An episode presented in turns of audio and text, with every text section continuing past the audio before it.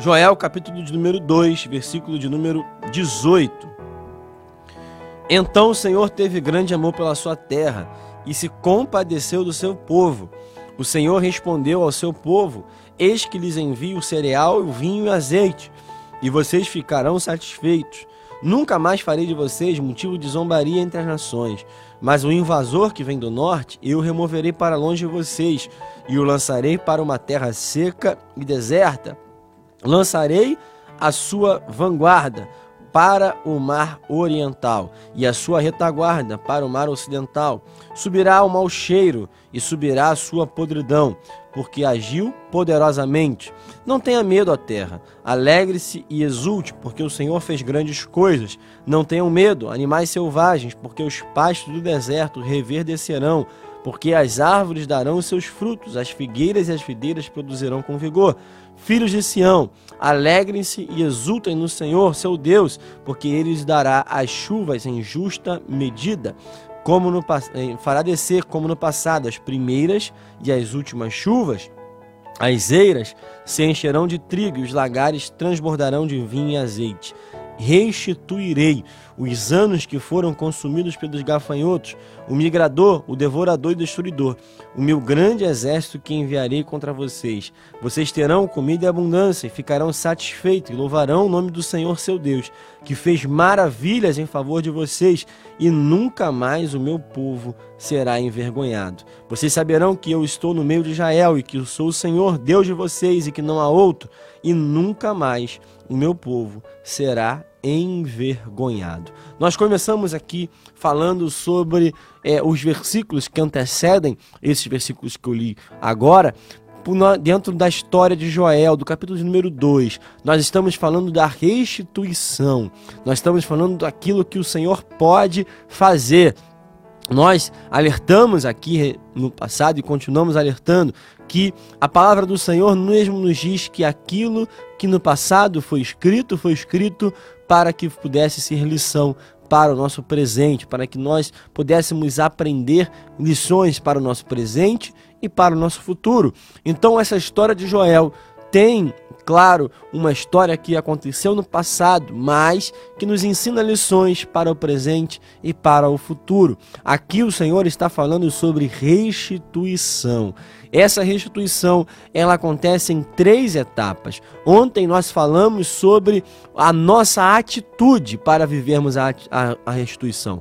Para que nós pudéssemos viver aquilo que o Senhor tem para as nossas vidas, nós primeiro devemos nos arrepender, nós devemos buscar ao Senhor, nós devemos nos converter dos nossos maus caminhos, nós precisamos voltar àquele que tem a solução, nós precisamos lançar o nosso rosto em terra, nos humilhar perante o Senhor, para que Ele atenda a nossa oração, atenda ao nosso clamor. Essa é a primeira parte da restituição, aquilo que nós devemos fazer, aquilo que é a nossa responsabilidade.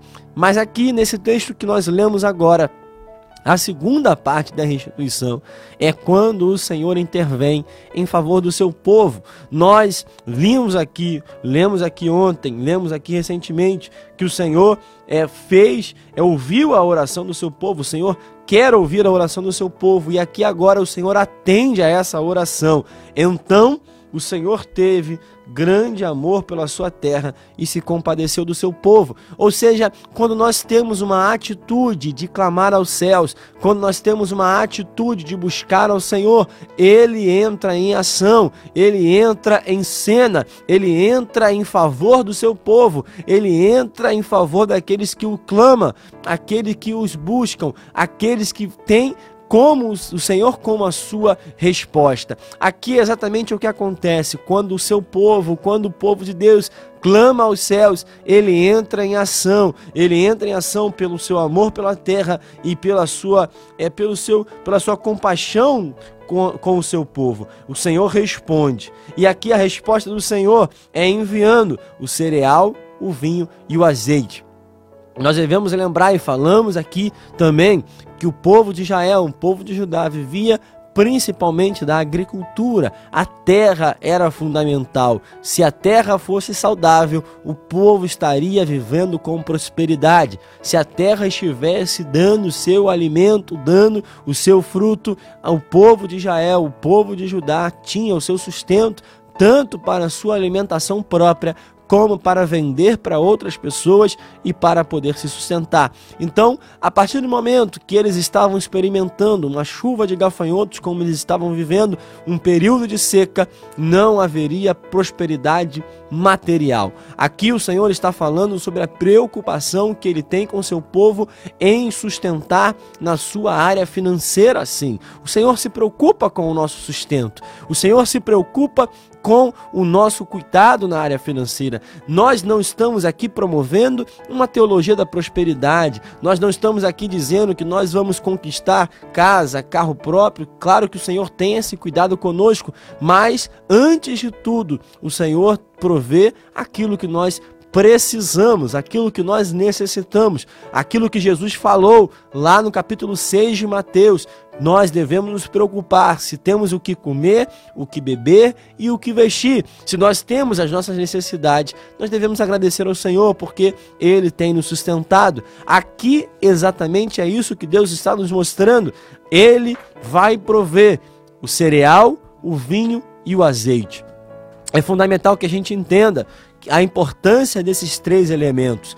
O pão que vem do cereal, o trigo que era utilizado para fazer o pão, para trazer o alimento. Ou seja, o que Deus está nos dando é o alimento, é o recurso para que nós possamos ter aquilo que nos alimenta, aquilo que nos sustenta, que é o pão de cada dia. O Senhor promete, em meio à crise, que vai nos dar o pão, que vai nos dar o cereal, que nos vai nos dar aquilo que nos alimenta e sustenta. O vinho era a principal bebida, era a principal é, bebida daquele povo. Então, o Senhor também estava dando o que beber. E o azeite poderia ser utilizado para diversas coisas. Ao longo de toda a Bíblia, nós vimos a importância que o azeite tem, seja como um produto comercial, seja utilizado para acender as lâmpadas, seja também utilizado como combustível para fogueiras, também para ser utilizado na alimentação, como ingrediente no preparo de diversos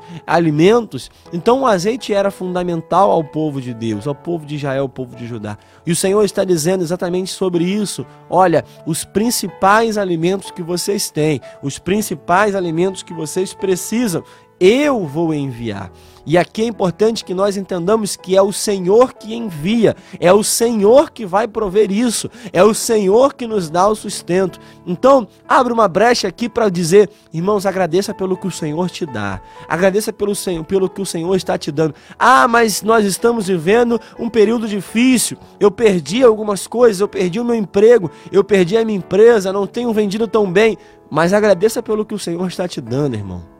Te agradeça porque o Senhor tem te sustentado, o Senhor tem sustentado a sua casa. Te agradeça pelo pão de cada dia. Agradeça ao Senhor por aquilo que você tem, mesmo que seja pouco, porque é esse pouco que está te sustentando. E ele continua dizendo: vocês ficarão satisfeitos. Nunca mais farei de vocês motivo de zombaria entre as nações. Irmãos, tenho certeza que essa promessa continua sendo verdadeira em nossas vidas. Nós não seremos motivo de zombaria para as outras nações. Talvez hoje alguém esteja zombando de você, talvez um vizinho, talvez um familiar, talvez alguém que você achou que era amigo esteja falando: olha, cadê o Deus dele? Cadê o Deus dessa pessoa? Ele vai até a igreja, ele continua buscando, ele continua clamando e nada muda, nada acontece, mas o Senhor não quer que nós sejamos motivo de zombaria. Tenha certeza, no momento certo, o nome dele será engrandecido através da sua vida. E ele continua falando, ele fala sobre o invasor que virá do norte, das nações que é, buscam é, acabar com a nação de Israel, com a, com a nação de Judá. Mas ele continua dizendo: Não tenha medo, ó terra, alegre-se e exulte, porque o Senhor faz grandes coisas. O nosso Deus continua agindo no presente. Aqui é muito claro. A palavra do Senhor fala, ele faz, não ele fez, não ele agiu somente no passado. Deus continua fazendo, Deus continua operando, Deus continua trabalhando em favor daqueles que nele esperam. O Senhor continua fazendo em favor da sua família, o Senhor continua fazendo em prol da sua casa, o Senhor continua fazendo em prol da sua vida financeira também. O Senhor continua fazendo em prol de cada um de nós. O Senhor continua trabalhando. Deus não está preso ao passado. Deus não apenas fez, tudo que o Senhor fez no passado, Ele continua fazendo. O que falta é a nossa fé em confiar naquilo que o Senhor tem poder para fazer, porque o seu poder continua sendo o mesmo. E Ele continua falando.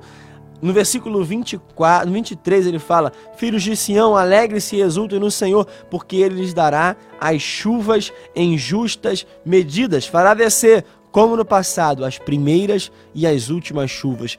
Dois períodos de chuva eram fundamentais para a colheita do povo de Israel.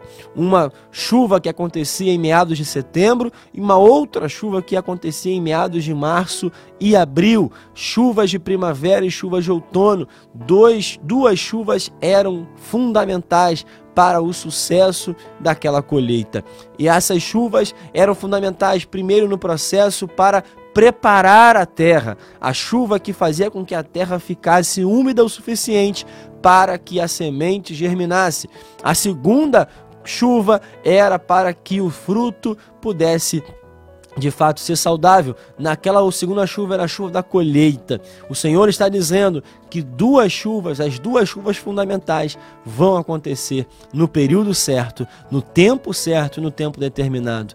Eu quero declarar sobre a tua vida a chuva de Deus vai continuar acontecendo no tempo certo. Eu sei que nós estamos vivendo um ano difícil, para muitos, um ano mais difícil da história. O ano de 2020 foi taxado exatamente como um ano mais difícil para muitas pessoas, mas mesmo assim, a promessa de restituição que Deus nos fala é que vai chover no tempo certo, no tempo determinado por Ele, a chuva vai voltar, a restituição de Deus vai voltar. E ele fala no versículo 24: as eiras se encherão de trigo, os lagares transbordarão de vinho e azeite, restituirei os anos que foram consumidos pelo gafanhoto, o migrador, o devorador e destruidor, e o meu grande exército quem veio contra vocês. Vocês terão comida em abundância, ficarão satisfeitos e louvarão o nome do Senhor, que fez maravilhas em favor de vocês, e nunca mais o meu povo será envergonhado. Eu declaro que há restituição de Deus para nossas vidas.